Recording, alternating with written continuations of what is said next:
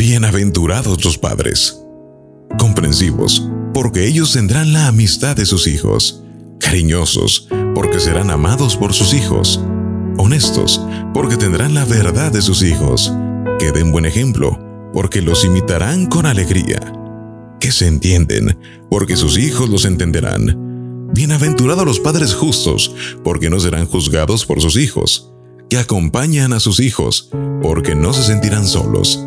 Bienaventurados los que apoyan a sus hijos, porque estos sentirán su apoyo. Aquellos que siembran armonía, porque cosecharán felicidad. Que escuchan a sus hijos, porque siempre serán atendidos. Que consuelan a sus hijos, porque nunca les faltará el consuelo. Que velan por sus hijos, porque podrán dormir todas las noches tranquilos.